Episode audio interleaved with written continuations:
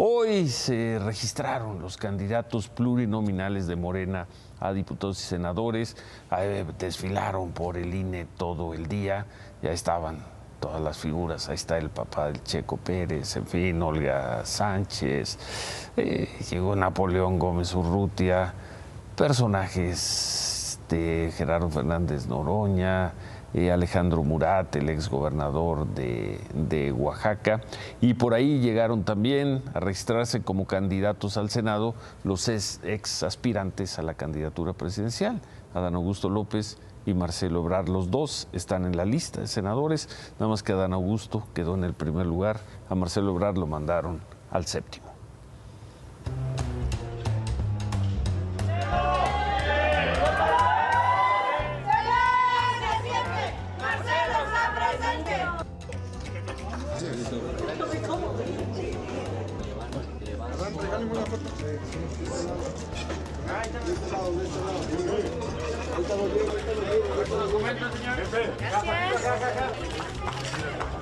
Don Adán.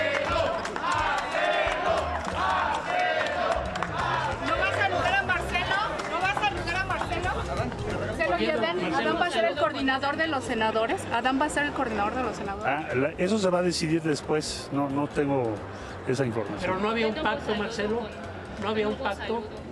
Ahorita coincidieron en la salida, entrada y no se Ah, no saludaron. lo he visto, pero es, es un buen amigo, es un buen compañero. Yo no, y además lo felicito.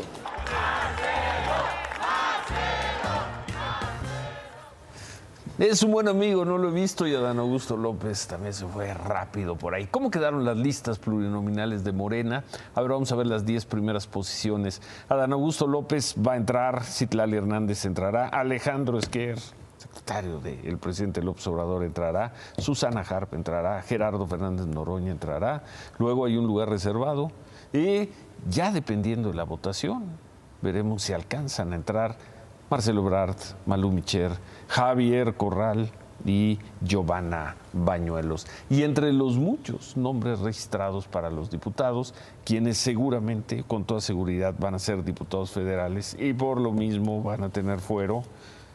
Ahí va a estar eh, Ricardo Monreal, va a estar Pedro Aces, Cuauhtémoc Blanco, en fin, entre, entre otros. Jorge Álvarez Maínez se registró como candidato presidencial de Movimiento Ciudadano, fue al INE, dijo que a partir del primero de marzo todo va a cambiar en el país.